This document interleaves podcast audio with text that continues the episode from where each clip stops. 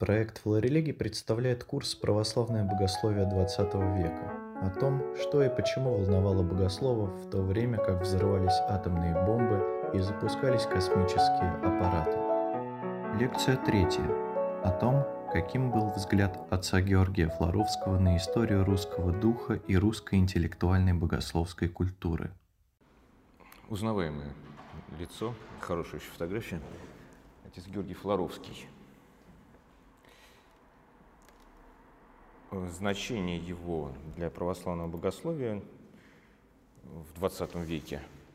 А, ну, вот один из его исследователей, сейчас, наверное, самый э, такой глубокий специалист, автор монографии, посвященной специально отцу Георгию Флоровскому, на котором я во многом и опираюсь, и к нему апеллирую, хотя э, некоторые его оценки, на мой взгляд, э, дискуссионны. Отец Павел Гаврилюк – он вслед за отцом Александром Шмеманом, учеником отца Георгия, э, отзывается о нем как о такой вот рубежной фигуре в истории христианского богословия и православного богословия э, в отдельности. Майлстоун, э, вот так он его называет, да, вот межевая, межевой камень. Действительно, Флоровский в таком качестве определил многие линии развития православной науки, академических исследований и вместе с тем э, просто такие э, вот этого богословской рефлексии христианской традиции. Э, судьба его охватывает и географию, и страшные события не календарного 20 века, по крылатому выражению Анны Андреевны Ахматовой.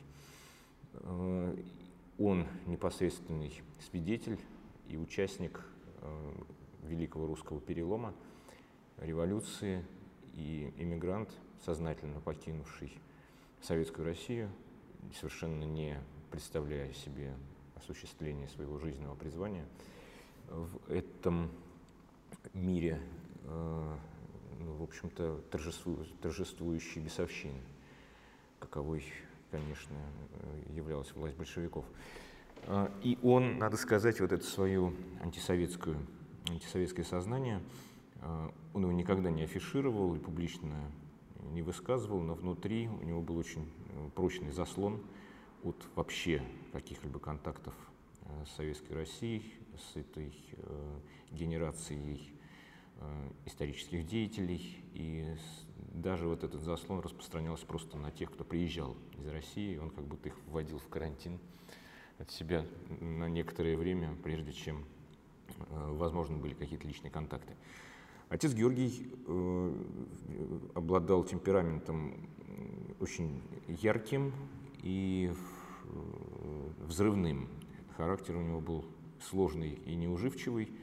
Он был человек исключительной работоспособности, фантастических знаний, необыкновенный э, знаток э, интеллектуальной истории, не только России, европейской истории и, конечно, его специализация, связанная с историческим христианством, э, с определенного времени, уже в зрелом возрасте он обращается к этим темам, она, вот эта эрудиция его была для тех, кто с ним общался, для американской профессуры, для мировых э, ученых, там, для европейских ученых. А, его эрудиция была весьма впечатляющей. Э, вместе с тем отец Георгий был человеком отзывчивым на э, вот, разного рода технологические новинки. Он застал в конце своей жизни появление ксерокса и возможности копирования литературы. И в Принстонской библиотеке в последние годы своей жизни работники библиотеки его прозвали э, отцом-покровителем э, ксерокса, потому что он от него не отходил и ксерокопировал в огромных количествах литературу, которую, э, которую он считал ему совершенно необходимо иметь в таком подручном доступе. Годы жизни отца Георгия 1893 год И скончался он, прожив весьма продолжительную жизнь в 1979 году, и тем самым вот три четверти XX века – это его активная биография. Когда мы с вами входили вот только в нашу проблематику, современное православное богословие, да, мы рассматривали в отдельности периодизацию э, русского богословия XX века, которое, в общем-то, задает канву в развитии православного богословия, по крайней мере, до середины века уж безусловно, а дальше э, православное богословие, в общем, получает э, интенсивное расширение и в других национальных школах, и, и за преградами языковых и культурных барьеров. То есть можно говорить о международном православии. Но в первой половине XX века православие все-таки преимущественно представлено русской э, духовной интеллектуальной традицией и русской академической школой. А в связи с этим вот такая периодизация, которая сейчас в историографии довольно распространена, она удачна при описании э, богословского XX века русского православия. Здесь можно усмотреть три генерации мыслителей, э, причем людей разного призвания, разного э, какого-то жизненного пути, но имеющих отношение к э, русскому религиозному возрождению, вот как это широкое явление начала XX века закрепилось в историографии с подачи Николая Михайловича Зерного или Зерного ударение можно, э, насколько я знаю, здесь э, ставится по-разному его фамилии. Э, в 1963 году он опубликовал сначала на английском языке, а потом сразу же в переводе на русский монографию обзорную с названием «Русское религиозное возрождение» в его основных представителях. Так вот, это три генерации, которые действительно обнаруживают и описывают собой канву развития православного богословия, русского православного богословия в XX веке. Первое старшее поколение, те, кто родился в пореформенной России, имея в виду да, вот это время великих реформ эм, Александра II, э, и среди них отцы вот этого э, э, русского религиозного возрождения, отец Сергий Булгаков, отец Павел Флоренский, среди философов и религиозных мыслителей э, Николай Александрович Бердяев, Петр Бернгардович Струве, Семен Люд... Э, Людвигович Франк и другие. Флоровский относится ко второму поколению. Действительно, он застал расцвет русского серебряного века до революции, застал его, будучи юношей, будучи совсем молодым человеком. 93 -го года рождения, да, стало быть, э, к 13 году ему всего лишь 20 лет, да, это время, это его студенческие годы, которые проходят в Одесском университете. Э, он относится к этому следующему поколению, наследников, безусловно, э, во многом продолжателей дела первого поколения, хотя между ними действительно намечается некоторое обострение в отношениях, обострении в, и расхождении во взглядах. Можно говорить о проблеме отцов и детей э, вот между этим первым и вторым поколениями, которое действительно имело место и обострилось, в конце концов, в середине 30-х годов.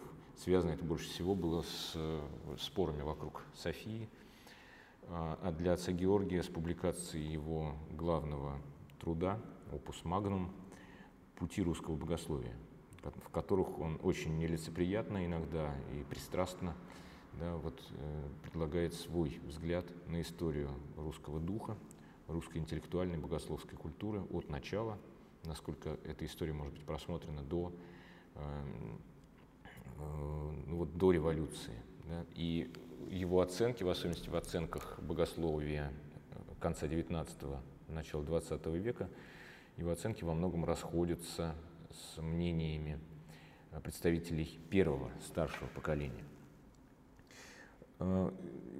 Надо сказать, что вот эта проблема отношения генераций, она, ну, вообще она действительно присуща при смене поколений э, человеческой культуре, да, это как-то закономерное иногда такое сближение и э, расхождение э, людей, относящихся к близким, с, э, к близким поколениям, представляющих собой разные все-таки генерации, разные формации. Э, сам Флоровский тоже оказался в позиции вот этого э, отвергнутого отца или отца, э, с которым пути его сыновей тоже в каком-то смысле разошлись. Это было связано вот с его уже последним поздним периодом и отношениями с отцом Александром Шмеманом. Там действительно ну, в свое время об этом, об этом будем говорить, когда обратимся к отцу Александру, но действительно обострение вот этого вот взаимонепонимания, оно э, тоже как-то проявилось в его биографии, было, в общем-то, болезненным опытом жизненным. Вот к этим условным внукам, к третьему поколению уже относятся деятели, мыслители, богословы православия, православной традиции, э, родившиеся за пределами России и после 17 года. Отец Александр Шмеман, отец Иоанн Мейндорф э, и другие. Э, сейчас можно говорить, что вот это поколение уже этим летом э, утратило своего последнего живого представителя, отца Бориса Бобринского, который скончался вот буквально этим летом. И как бы оно тоже сошло с исторической сцены.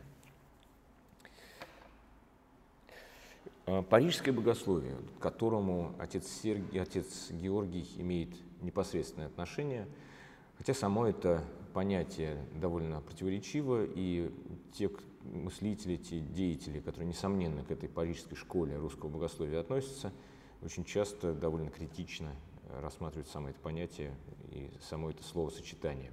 Отец Киприан Керн, который многие годы был профессором Свято-Сергиевского института, не любил это выражение, считая его Э, но не вполне соответствующим действительности.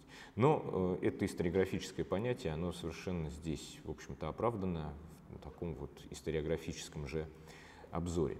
Э, ввел это понятие в обиход отец Сергей Булгаков в юбилейном 1935 году, 10 лет основания Института Святого Сергия в Париже, на окраинах тогда, тогдашнего Парижа, да и сейчас это не центральный арендисман, 19 арендисман несколько в стороне от э, центрального и древних, древних парижских кварталов, э, вот, где была основана богословская школа, э, расцветшая в особенности в межвоенный период, вот, до Второй мировой войны, до 40 -го года оккупации Парижа немцами.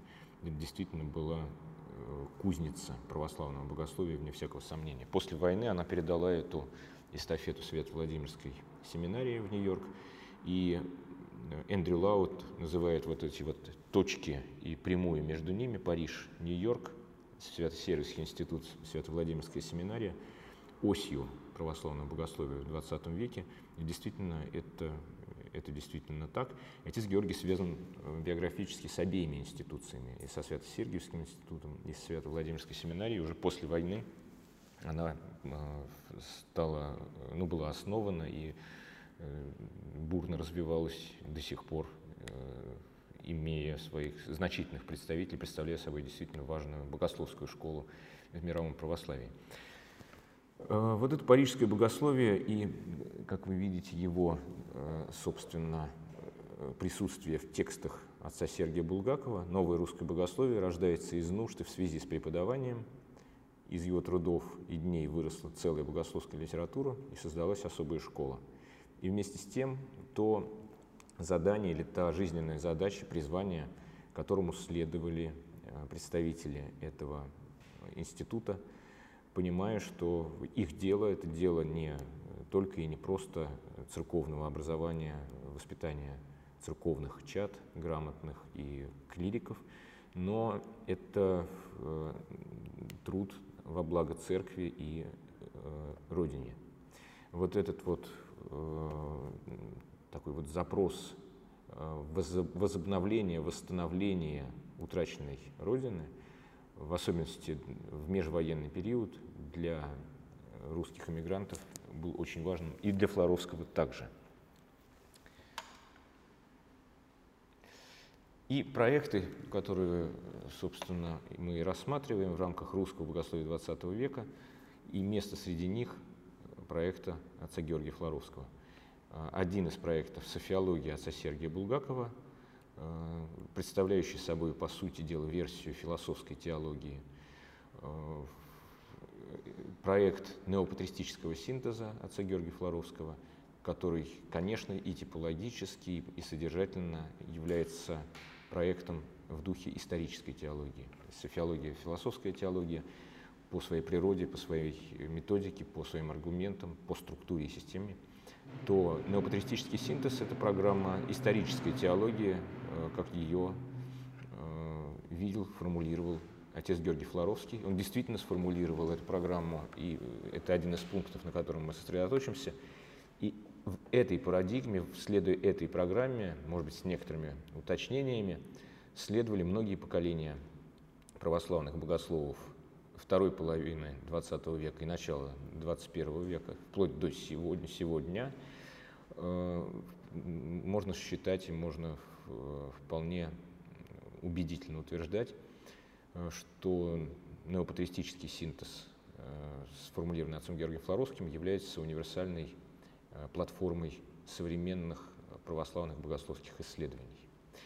И продолжая этот обзор, да, вот евхаристическая экклезиология и связанное с ним литургическое возрождение или литургическое богословие, представленное, сформулированное и продвинутое, развернутое усилиями протопресвитера Николая Афанасьева и протопресвитера Александра Шмемана э, является такой версией практической теологии по области применения, по своему внутреннему существу. Итак, вот наш э, сегодняшний герой, отец Георгий Флоровский и его преимущественно историко-теологический проект вот в этой э, общей панораме богословских исследований.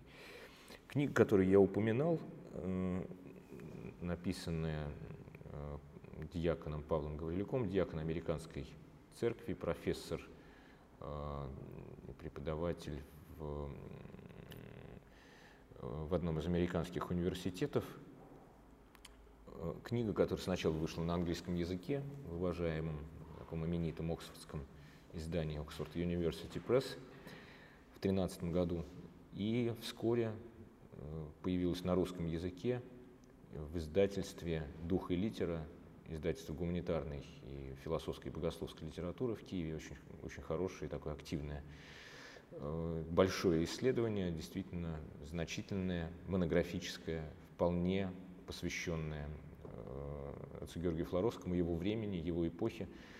Э, рецензию на это, на это издание, на английскую публикацию вы можете посмотреть вот по этой ссылке в нашем вестнике.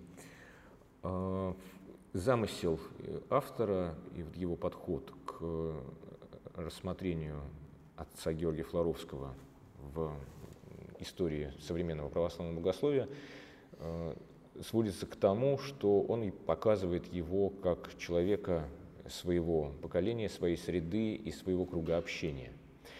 А, очень часто ну, и у нас могут возникать какие-то не вполне оправданные представления вот об, о новейшей истории православного богословия, что это история таких споров, э, конфликтов, размежеваний, расхождений, как, в общем-то, часто исторически оно и складывается.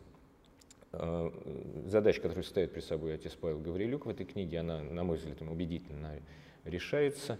Показать, что отец Георгий, несмотря на вот такую э, присущую ему конфликтность и э, полемичность, он не противопоставляется э, богословию отца Сергия Булгакова и лично отцу Сергию Булгакову и вот этому старшему поколению, а он существует вот в этом континууме православной мысли, которая проживает определенные стадии своего роста и осуществляет определенные некоторые эксперименты.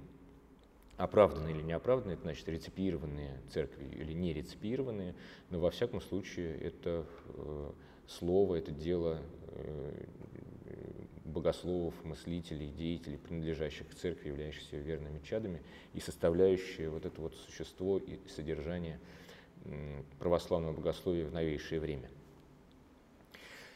А, отец Георгий не обделен вниманием, причем вот в современных кругах можно определенную такую демаркацию рецепции его богословия наметить.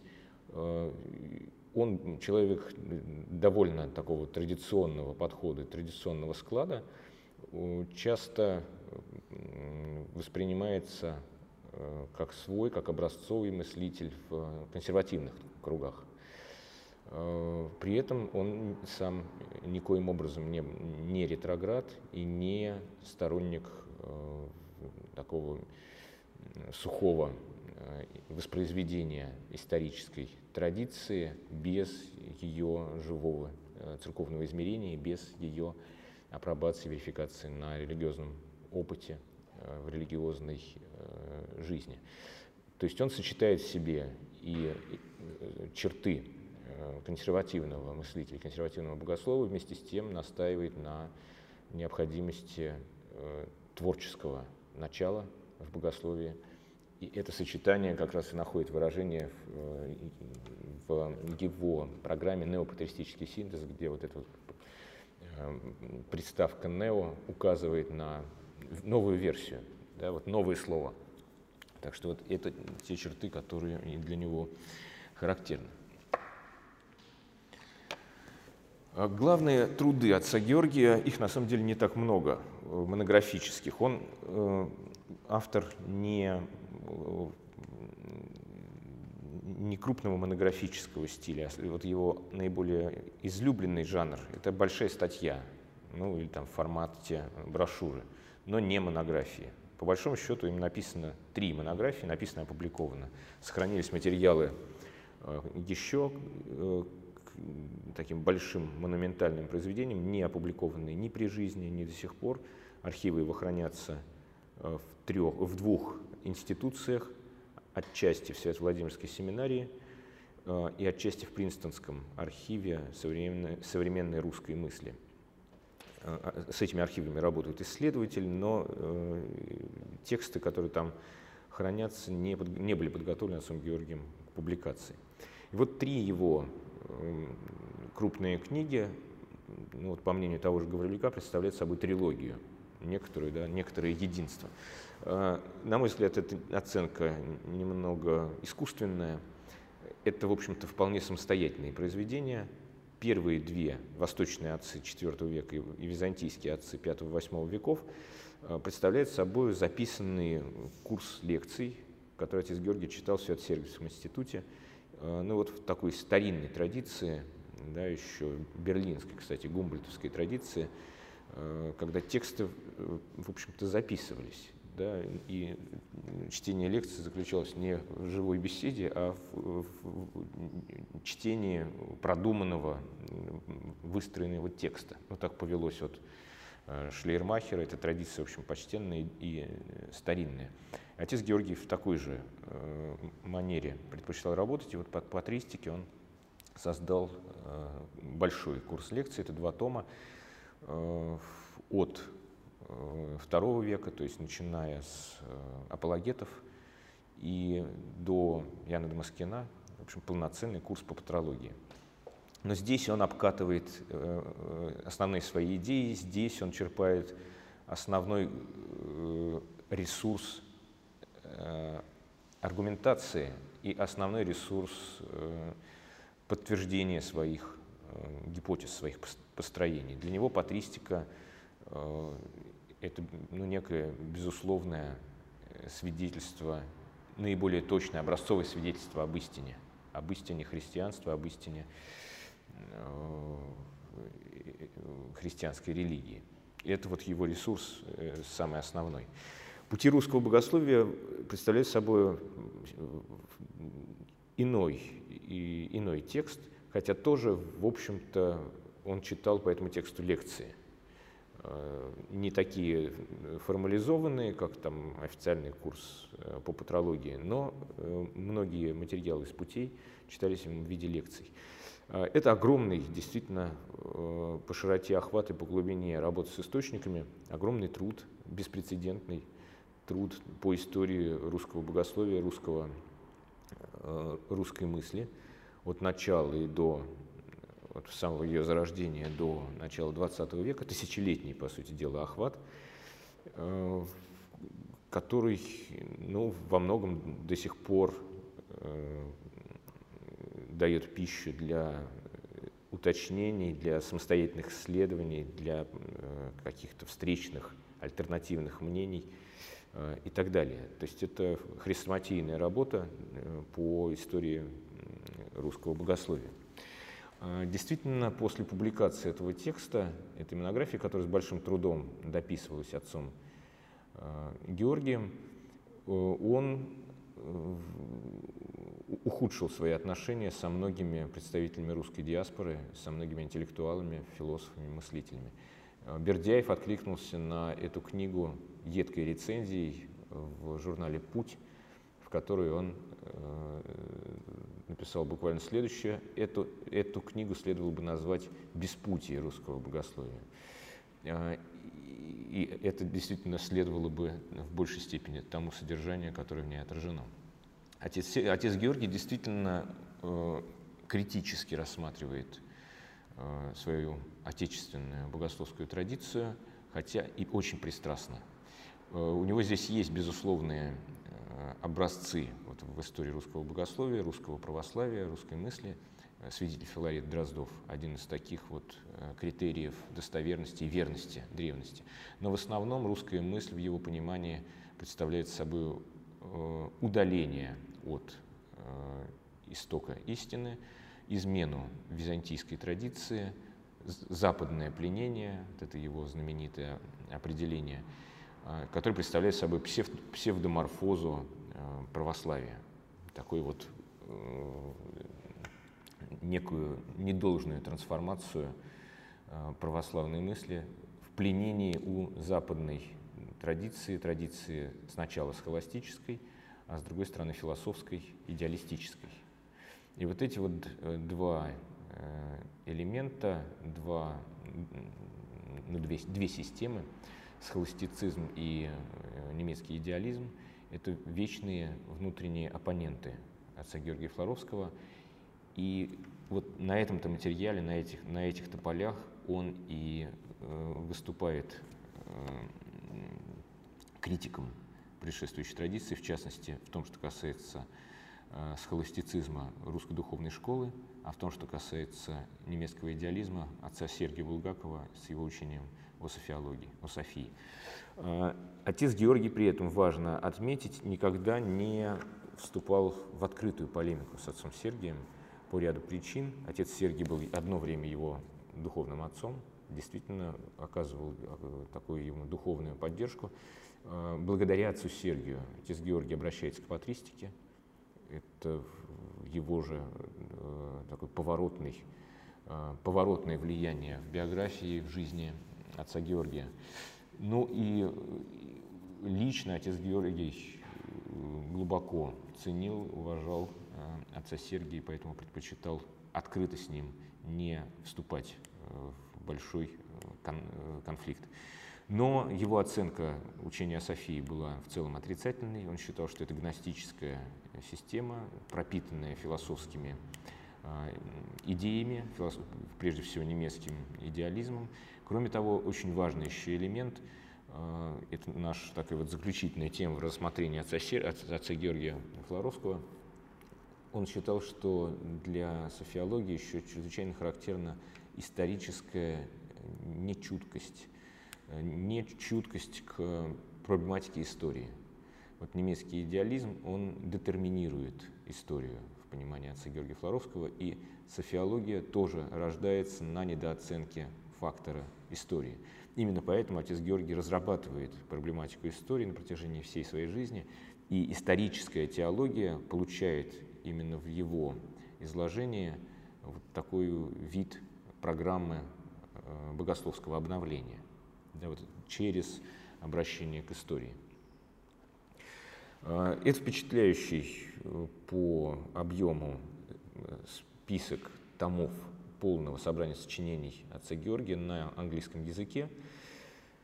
Э, это собрание э, вышло небольшим тиражом, с довольно плохой, к сожалению, плохой проработкой и большим количеством опечаток, ошибок, разного рода непроверенных сведений. Корпус текстов отца Георгия представляет собой довольно сложный массив э, материала, и, в общем-то, вот это собрание сочинений специалистами оценивается довольно строго как не очень удачное во многих отношениях. Но, тем не менее, оно на сегодняшний день наиболее полное, и им все-таки э, можно пользоваться. Да, здесь видно, э, тома объединяются тематически и содержат э, более или менее пространные списки статей. Пространные... А вы хронологически расположены тематически? Не хронологически, а тематически издавалась эта, э, эта серия в последние годы жизни. Первые тома, да, с первого по пятый а продолжение уже через несколько лет, уже после смерти отца Георгия. Но вот «Пути русского богословия» занимает два тома. Э, «Отцы» первый том и «Отцы» второй тоже, соответственно, по тому. Остальное это все э, свод статейных публикаций. Э, отсюда, конечно, и по, по оглавлению можно вычленить и специфический интерес отца Георгия – Э, к проблемам истории, прежде всего, аспекты церковной истории, э, к проблемам христианской духовности э, и к проблемам взаимо взаимодействия христианства и культуры. Это вот такие большие области, которые постоянно занимали его мысль, и опыт рассмотрения этих тем, он нашел свое отражение в его богословии. И, наконец, еще одна важная составляющая, да, философия, конечно, тоже важный, э, в особенности для раннего периода Флоровского. Э, он получил философское образование, философское, философское и филологическое, и начинал с философских публикаций. Но э, еще важное направление его деятельности – это участие в экуменических контактах, в контактах с англиканами прежде всего. Э, в 30-е годы, опять-таки, ему здесь передает Э, инициатива отец Сергей Булгаков, который первым начинает контакты с англиканами. Создается э, совместное общество Святого Албания и,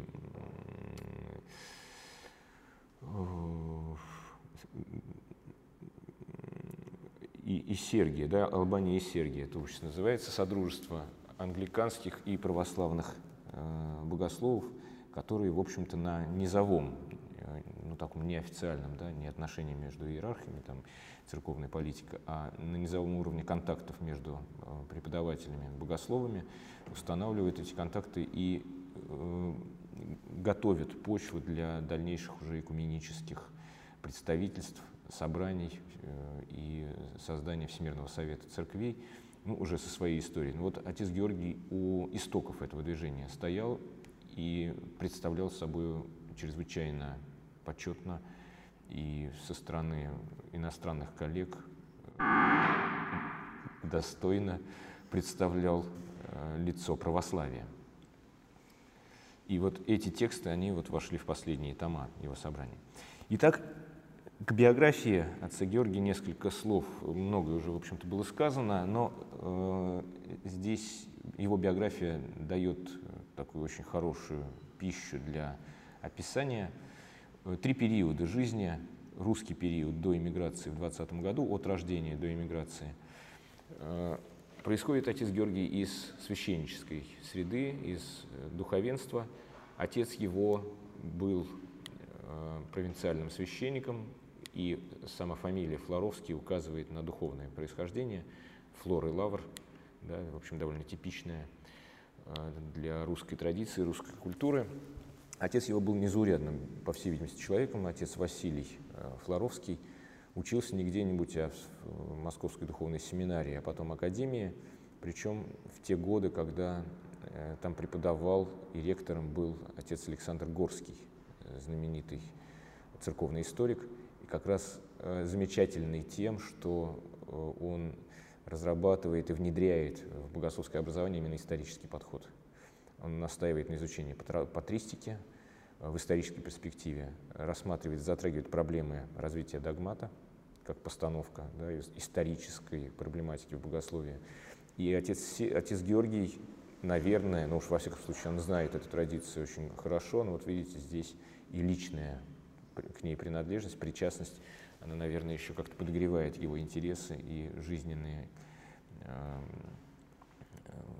инициативы, жизненные проекты. Отец Василий по принятии сана продолжает преподавать и становится даже ректором Одесской духовной семинарии. Родился отец Георгий в городе Кирова, э, Кировоград, да, чуть не сказал, э, в одном из южных городов э, Украины, и, но растет уже с малого возраста, он оказывается в Одессе, и, в общем, русский период для него связан именно с Одессой. Новороссийский университет в Одессе – это место его обучения, причем сознательно он делает выбор в образовании в пользу светского образования для себя – хотя для него такая дилемма стояла, куда идти в семинарию и академию по духовной э, науке или э, овладевать светскими инструментами. Он выбрал второе получает первоклассное образование. Провинциальные университеты в это время в России в начале XX века представляют собой уникальные часто констелляции выдающихся сил. Вот отец Георгий, конечно, здесь вот этой удивительной Э, русской научной культуры на самом ее взлете э, много почерпнул. И дальше, в общем-то, всю жизнь этот багаж его по-настоящему подкреплял. Э, историко-филологическое и философское образование он получает и, конечно, входит активно вот в интеллектуальный мир России Серебряного века, много читает. Первое влияние, которое на него было оказано, это влияние Владимира Соловьева – с концепцией философии всеединства. И Соловьев впоследствии становится для отца Георгия э, ну, своего рода бет-нуар, да, вот такой фигурой, э, с которой он полемизирует и влияние которого оценивает скорее отрицательно, чем положительно. Но вот первоначальное, первоначальный интерес, первоначальное воздействие было им испытано именно от Соловьева было воспринято. Он его переосмысляет, переосмысляет его роли, как раз считает, что Соловьев был проводником распространения э, идей систем немецкого философского идеализма в русской культуре, которые в богословии отозвались, как он считает, э, отрицательным опытом, ну, подразумевая э, софиологию прежде всего. Э, здесь же вот интересна его переписка, он э, юноша, студент, но он пишет перед поступлением, даже, даже еще не студент, а по окончании э, гимназии, лицея, он пишет э, знаменитостям своего времени с э, личными вопросами о дальнейшей судьбе, куда направить стопы.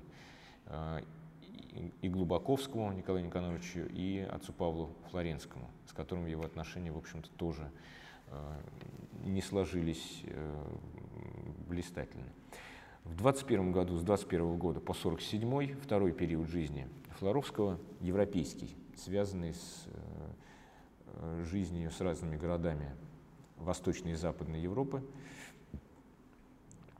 Начинает он свое путешествие, он э, покидает Россию из Одесского порта в 20 году в разгар гражданской войны.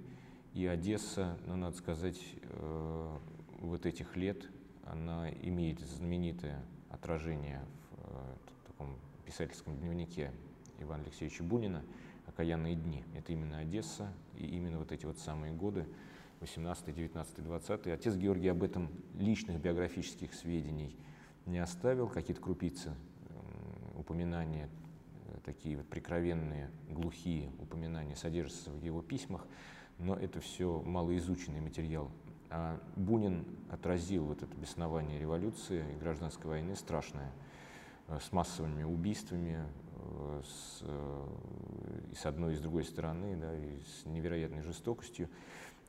Все это описано в его таком великом тексте «Окаянные дни». Мы, но очевидно, что в этой же среде, в этом же городе свидетелем этого же был Флоровский, и для него это, конечно, тяжелейший опыт, который он никак не эксплицировал, но внутри себя, разумеется, э, на него отзывался.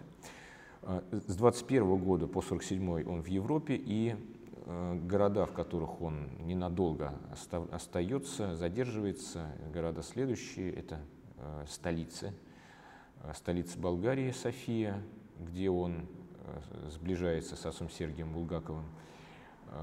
Затем Прага, пражский период, где он проводит несколько лет и входит в круги русской интеллигенции, иммигрантской уже интеллигенции, это середина 20-х годов, он активно входит в движение евразийцев и э, действительно занимает там одно время лидирующие позиции. До переосмысления э, самой этой философской исторической платформы, критического переосмысления, э, расхождения с другими лидерами этого движения – и разрывом фактически с этим движением. Но это интенсивный внутренний интеллектуальный и духовный путь Флоровского раннего э, периода эмиграции, очень важный, отразившийся во многих текстах э, такого историосовского, философского, публицистического содержания. Он от, от, э, оттачивает свое э, перо и действительно становится заметным автором в интеллектуальной среде русской иммигран, иммиграции, действительно заметным автором. Входит он и в церковные круги. Его церковность, его православность э, никогда не была для него э, неактуальной. У него не было периодов э, ни удаления от церкви, ни тем более безбожия. Он всегда оставался в лоне церкви, в отличие от многих своих старших и младших современников, в особенности старших, которые проходили биографически очень часто через опыт ну, самого далекого отхождения от церкви через марксизм, э, социалистические движения, э, революционные кружки и прочее. Отца Георгия этого никогда не было. Он про себя так и писал и говорил, что я всегда был в церкви, и в моем случае речь о возвращении в нее не шла и не идет. А он активно вот в этот Софийский, в особенности в пражский период, входит в такие уже духовно-богословские кружки. Одним из таких обществ было общество Святой Софии, э, Братство Святой Софии, созданное отцом Сергием Булгаковым, объединявшее под некоторой нейтральной широкой программой э, интеллектуальные силы русских э, православных богословов, не только богословов, мыслителей, православных людей, интеллектуалов, ну, с некоторыми идеями э, организации развития. Э, Флоровский входит в этот, э, в этот кружок и сближается именно в эти годы с Булгаковым. Происходит это в Праге, и в Праге он пишет свою диссертацию. Диссертация посвящена не случайно для него выбранному автору.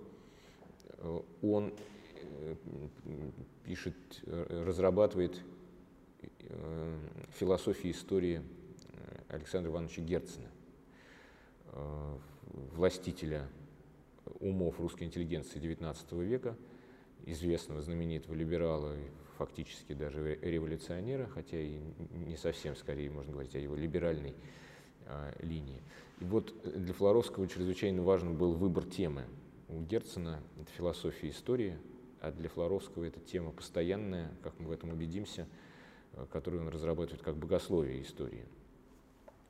Диссертация эта э, была им защищена с успехом э, в Пражском университете, в ученом совете, в, котором, в который входили русские ученые, в частности Павел Иванович Новгородцев, авторитетные русские ученые, ну, вообще русское присутствие в пражской интеллектуальной культуре, оно и тогда было довольно значительным. Неизвестно, на каком на русском языке. То есть в тот момент можно было приехать в да. университет и там защищаться на Да, да. Ну, поскольку э, действовала вообще определенная система мер поддержки русской иммиграции в Восточной Европе, в Болгарии очень сильная поддержка была в, э, в Охридском университете. Просто профессора со своими местами, с кафедрами, своими предметами и учениками, целыми школами э, переезжали и э, получали место. И оклад. Сергей Викторович Троицкий в Белграде, да, в, в, в Софии ну, множество русских преподавателей, профессоров и в Праге в не меньшей степени. Текст этот считался утраченным, текст диссертации, но вот был обнаружен Гаврилюком и обещан к публикации в английском, правда, переводе. Фрагменты публиковались уже в наших вестниках, но фрагменты только. Так что это очень важный такой для самого Флоровского эпизод. И с 30 -го года он преподает в Свято-Сергиевском институте. Э, следующие десятилетия, 30-е годы, связаны именно с Парижем и Свято-Сергиевским институтом, с Парижской школой, э, активным участником, который был Флоровский. Но, вот как я говорил, после путей его отношения несколько охлаждаются со многими, но кроме того э, и Софийский кризис тоже влияет на некоторое обособление отца Георгия. Преимущественно профессура Свято-Сергиевского института поддержала своего э, ректора, декана, точнее, отца Сергия, э, не исповедуя идей софиологии, тем не менее, вот личная поддержка э, в подавляющем большинстве преподавателей была в пользу Сергия, и поэтому те, кто не вполне были согласны с ним, среди таковых Флоровский и отец Сергий Четверяков – а, они члены комиссии, назначенной Евлогием для разбора учения Святой Софии, учения Софии, да, а, отца Сергия, они не подписали э, положительное заключение этой комиссии, вышли из него, и отец Георгий составил отдельное, особое мнение по этому вопросу. А, военные годы. Отец э, Георгий проводит э, в Сербии – в Белграде э, практически все, все военные годы, то есть и здесь он тоже свидетель довольно жесткой, жестокой э, фашистской на этот раз оккупации э, вот этого славянского государства,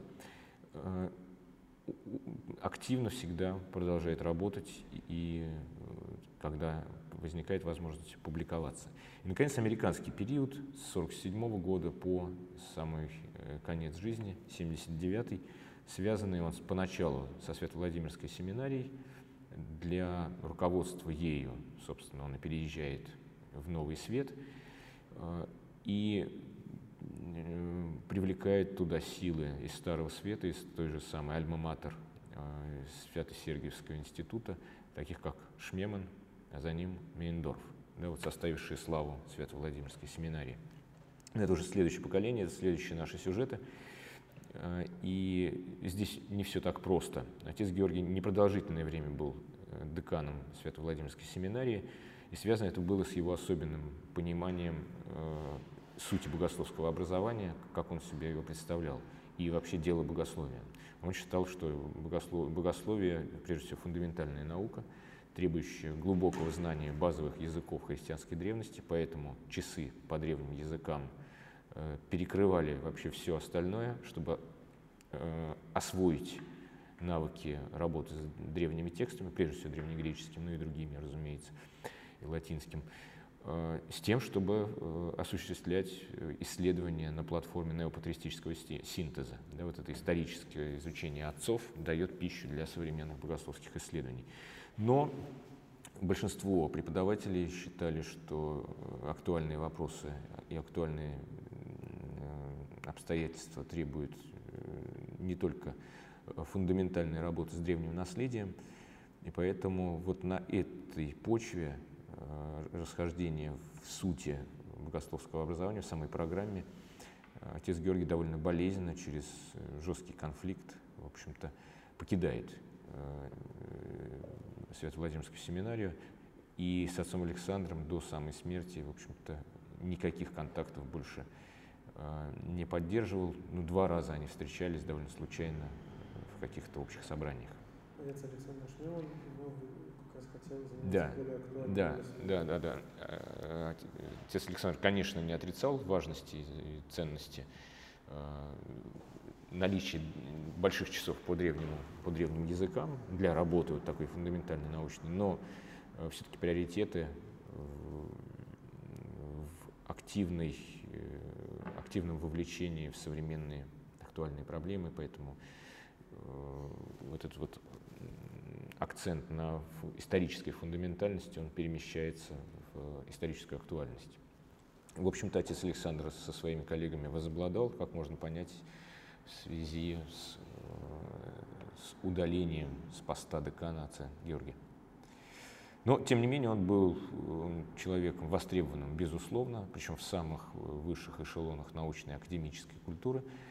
Через год после окончания семинарии э, его приглашают сначала в Гарвард, не куда-нибудь, это один из трех э, авторитетнейших американских университетов, а затем в Принстон, где он до конца жизни э, и живет, служит, публикуется и так далее.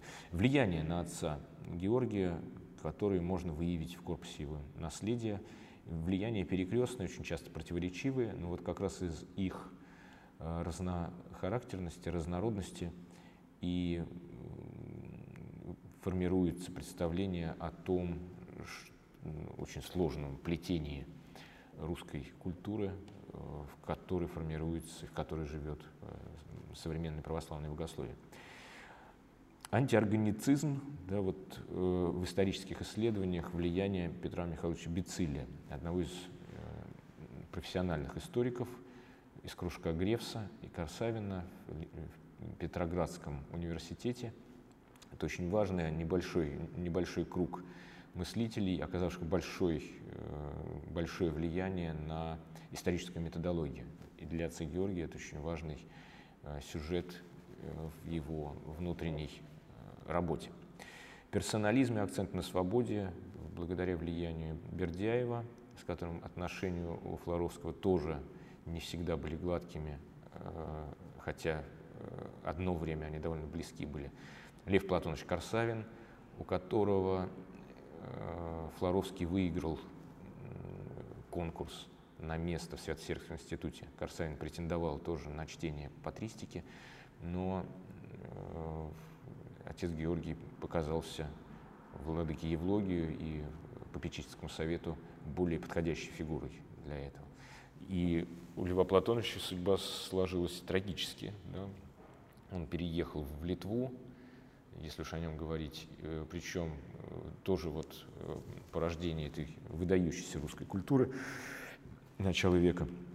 Он, факт, он, в Литве за несколько лет он написал историю литовской мысли, литовской культуры в нескольких томах на литовском языке. А в последние годы, вот в связи с оккупацией э, по пакту Риббентропа-Молотова, когда Прибалтика отошла под Советский Союз, он оказался арестованным и погиб. Э, сначала э, провел какое-то время в лагере, а погиб в ссылке. А историческая теологичность и антидетерминизм – это обратное влияние и, в общем-то, положительное воздействие Герцена – Исторический сингуляризм э, Петр Бернгардович Струве. Уникальность исторического события. Для отца Георгия все это темы самые живые. Баланс между традицией и творчеством, творческая традиция или э, творческая верность, проблемы предания, проблемы христианской идентичности, э, во многом влияние Василия Васильевича Зиньковского. Религиозный антиномизм, влияние другого мыслителя Серебряного века и богослова отца Павла Флоренского. Эпистемология церковного тела, то есть евхаристическое богословие, его элементы в богословии отца Георгия, благодаря э, Алексею Степановичу Хомякову. Э, Сергей Николаевич Трубецкой, ректор Московского императорского университета, э, скоропостижно скончавшийся в 1905 году, патристическая христианская философия. Вот так отец Георгий постепенно подбирается к своему основному, э, к своим основным текстам, основному корпусу э, образцового наследия. Критика западного влияния, э, особенно развернувшаяся в путях, во многом следствие влияния Антония Харповицкого и даже Шпета. И патологическая специализация, но это вот просто биография благодаря отцу Сергию Булгакову. Проблемные вопросы, ну вот на которых немножко сосредоточимся, сколько есть э, у нас времени. Собственно, вопросов-то понятно, у отца Георгия можно нащупать, сформулировать гораздо больше, но, на мой взгляд, такие основные смысловые звенья в его духовной интеллектуальной биографии. Во-первых, конечно, неопатристический синтез, сама программа, анализ тезисов и специфика формулирования программы. Здесь есть свои особенности. Один из пунктов программы – это пункт о христианском эллинизме. Представляет собой отдельный сюжет, отдельную почву для изучения. Влияние отца э, Георгия Флоровского, влияние его концепции и ее последующее э, существование. И Э, наконец, такая тема, которая является собирательной, на мой взгляд, для всей мысли отца Георгия Флоровского, а именно богословие истории. Собственно, здесь он не оставляет, как во многих других случаях, какого-то масштабного текстуального проекта изложения богословия истории, но ряд статей показывает продолжительное вызревание этих идей, их последовательное Э, стадии и некое зрелое состояние уже в американском периоде достигнутое, э, отраженное в его одной из знаменитых публикаций «Затруднение христианского историка», к которой мы перейдем. Неопатристический синтез.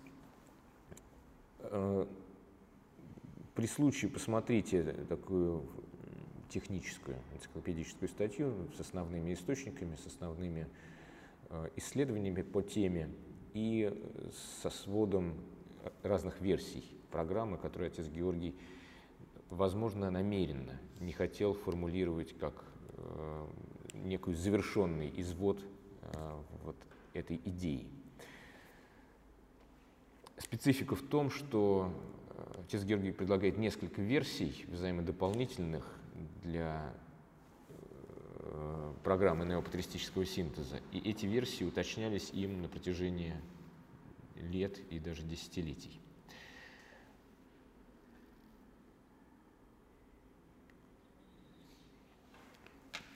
Собственно, э, среди тех текстов, которые являются основными для неопатристической программы отца Георгия, стоят следующие. Это последняя глава путей русского богословия – 9 глава «Разрывы и связи».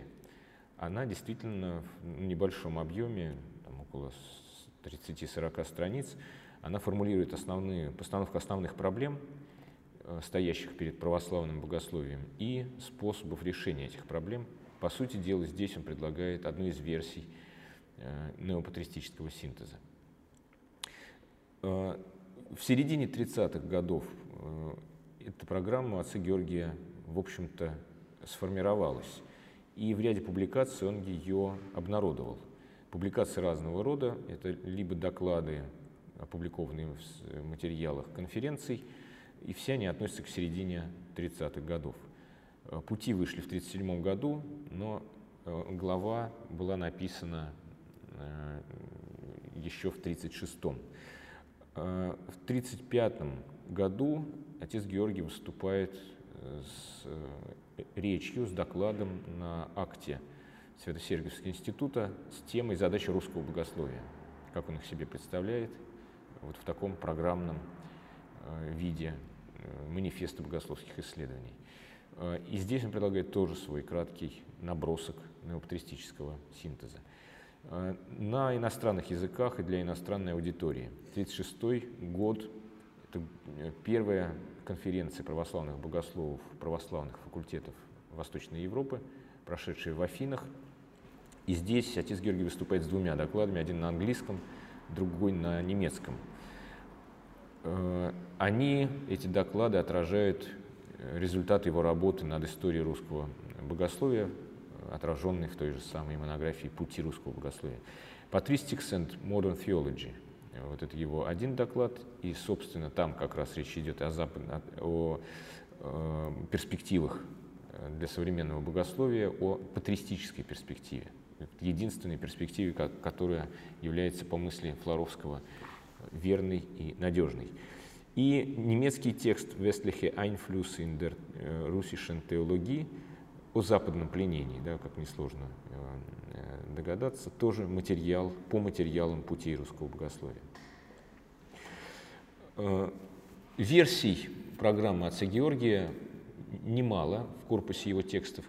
Но вот одно из них достойно отдельного внимания. Оно не было, собственно, отцом Георгием опубликовано, а представляет собой небольшую записку, две страницы текста, такой набросок для какого-то выступления, возможно, найденный в его письменном столе в архиве э, одним из его исследователей, Уильямом Блейком, учеником и исследователем.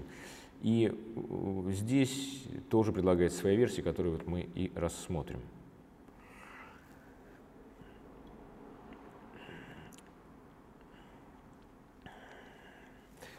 Э, что стоит в истоке, в самом существе программы отца Георгия? Конечно, осознание того, что христианское богословие и православное богословие в особенности находятся в глубочайшем кризисе.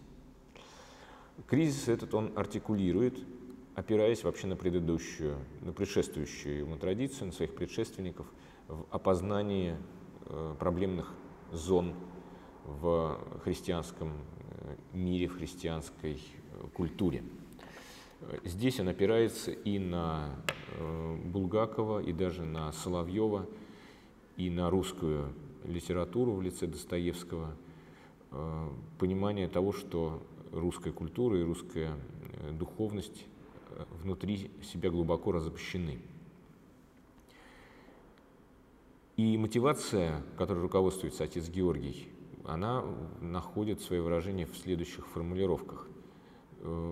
Э, еще в 18 году Глубоковскому он пишет о том, что вот он как совсем молодой еще человек, но осознает, что от современного русского православия во имя восстановления Родины, 18 год, как богословского исповедания в условиях апокалиптической борьбы э, ожидается преодоление разрывов. И разрывы он формулирует довольно четко, где вот эти разрывы и разломы проходят, а, намечая этим самым проблематику не только для своей богословской работы по связям, да, по налаживанию мостов между этими распавшимися областями, но и для своих учеников и, в общем, последующих поколений православных богословов. Первое. Разрыв церковный между богословием и благочестием. Это вообще проблематика, которую будет развивать довольно активно отец Александр Шмеман особенно в ранних своих публикациях, прямо вот как следуя заповедям своего старшего учителя. Между богословием и благочестием, то есть между богословием, обособившимся в академических э, кругах, э, и благочестием, которое, которое, которым питается чада церкви, да, вот, которая, собственно, питает э, общину литургическим опытом. Разобщение между ними – Э, свидетельствует о э, духовном кризисе, тогда как одно без другого немыслимо и не, не, суще, несущественно. Разрыв социальный между интеллигенцией и народом. Это вечная беда да, и такой топос избитый в русской проблематике, еще начиная с, там, э, с Чаадаева и, конечно, уже к большим публицистическим сборникам к вехам, например, 1909 года, эта проблематика чрезвычайно э, болезненна. Между интеллигенцией и народом разрыв социальный и разрыв культурный между религией и современной культурой, или религией и вообще культурой как средой обитания, средой существования э, русского, прежде всего, человека. Вот на преодоление этих разрывов, именно вот в такой их конфигурации и была э, нацелена его программа неоптимистического синтеза. Вот средства для исцеления, средства для преодоления этого духовного кризиса он считает, э, следует искать э, в христианской традиции и ее особенным образом артикулировать, актуализировать. Вот, собственно, отсюда и растет его проект исторической теологии как неопатристический синтез. Э, в той формулировке программы, которая зафиксировано Флоровским в путях русского богословия. Неопатристический синтез выглядит как программа из четырех основных пунктов, из четырех задач. Первое – восстановление патристического стиля, собственно, патристика, как тактическая цель да, и намерение э, вот этого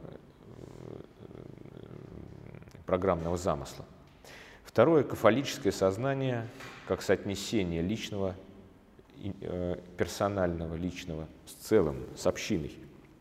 Причем с общиной э, не только локальной, а с общиной универсальной.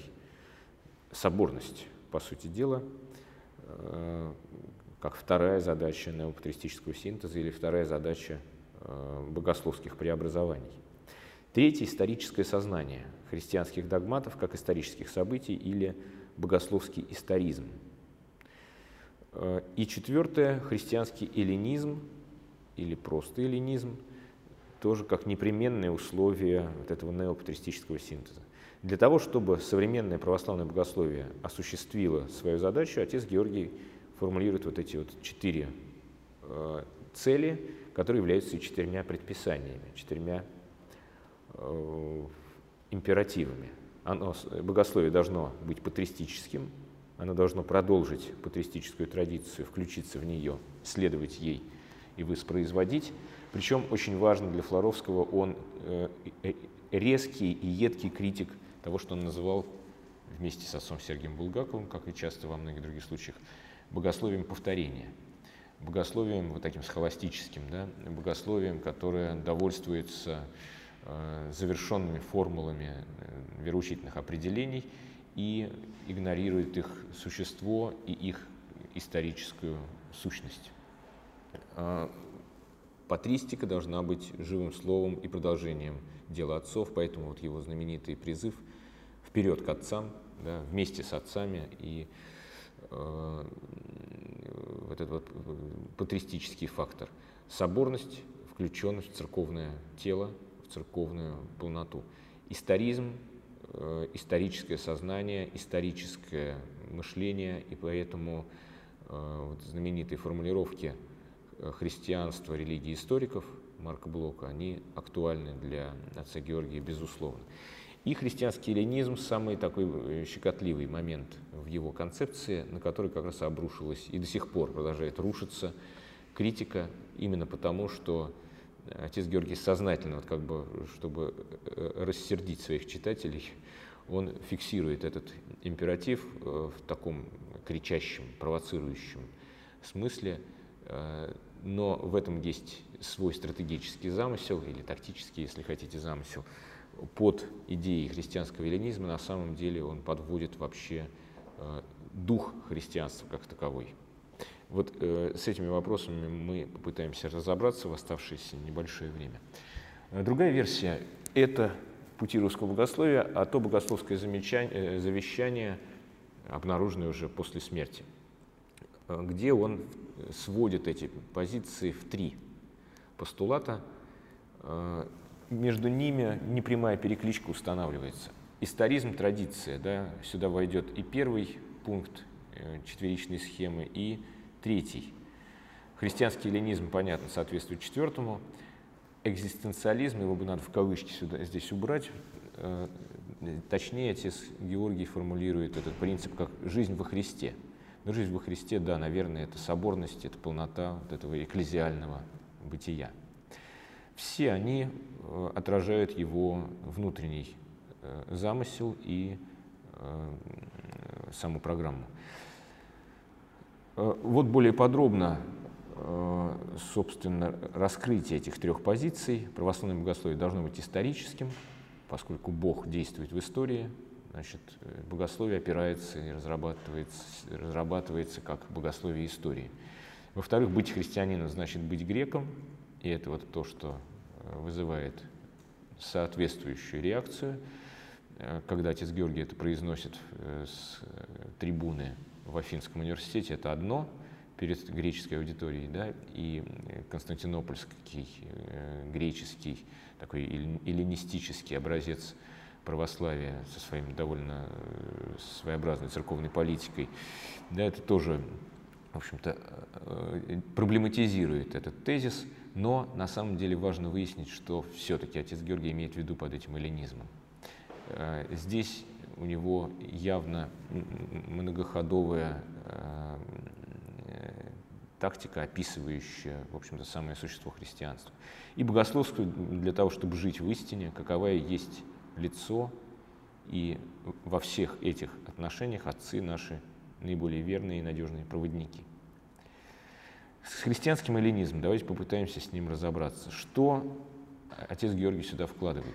Во множестве своих текстов он затрагивает проблему эллинизма и э, ну, таким вот путем склеивания разных высказываний, разных оставленных им э, разработок, путем их несколько искусственной реконструкции, но все-таки можно восстановить, что же он в действительности здесь имеет в виду. Адресую я вас к этому тексту.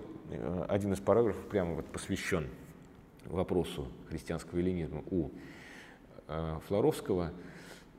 Э, и что здесь важно в первую очередь? Вот когда рассматривает этот принцип неопатристического синтеза как грекоцентричный, не, не вполне учитывает факт или э, область происхождения самого этого, э, самой концепции эллинизма у Флоровского. А происходит эта его концепция из внутренней полемики, из внутренней реакции на э, разработки и критику эллинизма, критику исторического эллинизма в христианстве, в протестантской немецкой науке, в либеральной теологии.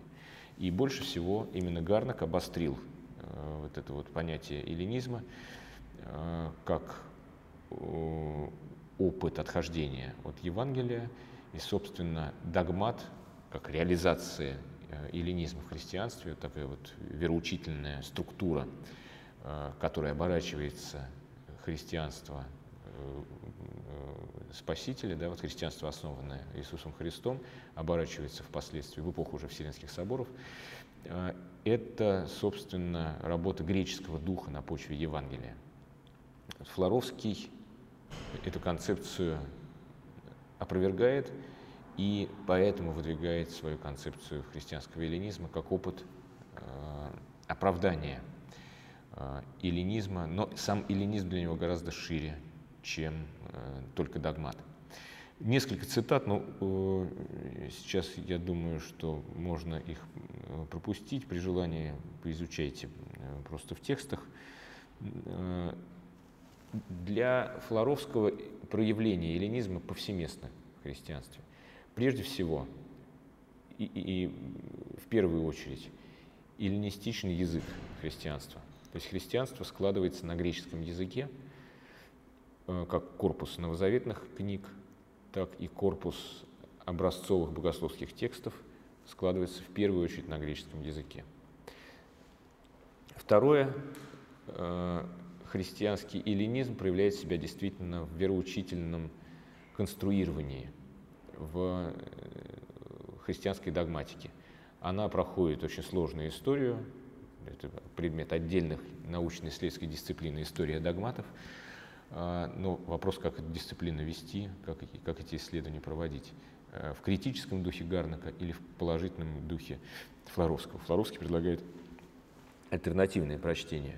И догматика, церковная доктрина, она была сформулирована на греческом языке, в греческих категориях, и авторами ее были греческие отцы по преимуществу. И, наконец, третья область – это христианская культура Э, собственно, христианский мир, христианское творчество, э, вплоть до литургического творчества, э, церковной музыки, церковной архитектуры, гимнографии, литургики. И это тоже все проявление эллинизма. Иконография тому яркий пример. Образцовая православная иконография, икона – это визуальная визуализация христианского эллинизма. Тем самым Э, вот три категории, в которых действительно для Флоровского эллинизм репрезентируется. Язык и понятийный строй христианской общины. Второе – христианская метафизика, богословие отцов или вероучительной, э, вероучительной систематизации, церковная культура, в частности, эллинизм иконы. А если попытаться развернуть эту программу и вот эту концепцию, то она охватит основные элементы э, религиозного Э, понимание религии вообще как таковой, нарратив, доктрина, культ, да, или вера, догмат, культ. И христианский эллинизм по отцу Сергию – это не, не греческое христианство, а это самый дух христианства, который репрезентирует себя вот в этих образцовых формах. Тогда правильно, терминологически говорить про этот эллинизм? Ну, если эллинизм в кавычках, да, то вполне правильно. Э, э, здесь есть как внутренняя метафора, да, вот некоторые э, такой вот потенциал к иносказанию, но и вместе с тем есть некоторая, во всякой метафоре всегда есть некоторая фактическая сторона. Действительно, вот эта фактическая сторона как бы осязаемости этого греческого элемента, греческий Новый Завет, греческое Писание, греческие отцы, э, греческая э, литургия. Да? Э, нельзя вводить, возводить в абсолют само вот это вот, сам этот греческий элемент, но если мы хотим понять мысль Флоровского, но важно, что именно вот в таких формах христианство выразило свой дух оно при этом не умирает. Почему на его патристический синтез? Оно должно быть продолжено. Не значит, что переродиться и перейти всем на греческий язык, хотя иногда он так говорит. Но значит воспроизвести вот эту полноту христианского э, творчества в, э, в вере, в догмате и в литургии. И поэтому, э, собственно, вот эта вот образцовая как бы матрица э, христианского мира, она получает свое воспроизведение в таких негреческих измерениях, как романское христианство, английское каролингское христианство, христианского тактарианского движения. Поэтому он под эллинизмом он перечисляет и Фому Аквинского, и томизм даже для него тоже является версией эллинизма. Э, вот на этих примерах можно говорить, э, это вот его прямой текст, да, что и Иероним, и Августин в не меньшей степени э, не менее эллинистичны, именно потому что они верны, верные выразители духа христианства. Цикл продолжит. Лекция четвертая. О том, какое место в жизни и богословии архимандрита Киприана занимало таинство Евхаристии. Эти и другие научные проблемы разрабатывают Богословский факультет и Институт при Свято-Тихоновском университете – Записи лекций, спецкурсов, передачи подкастов смотрите на сайте florilegium.pstbi.ru.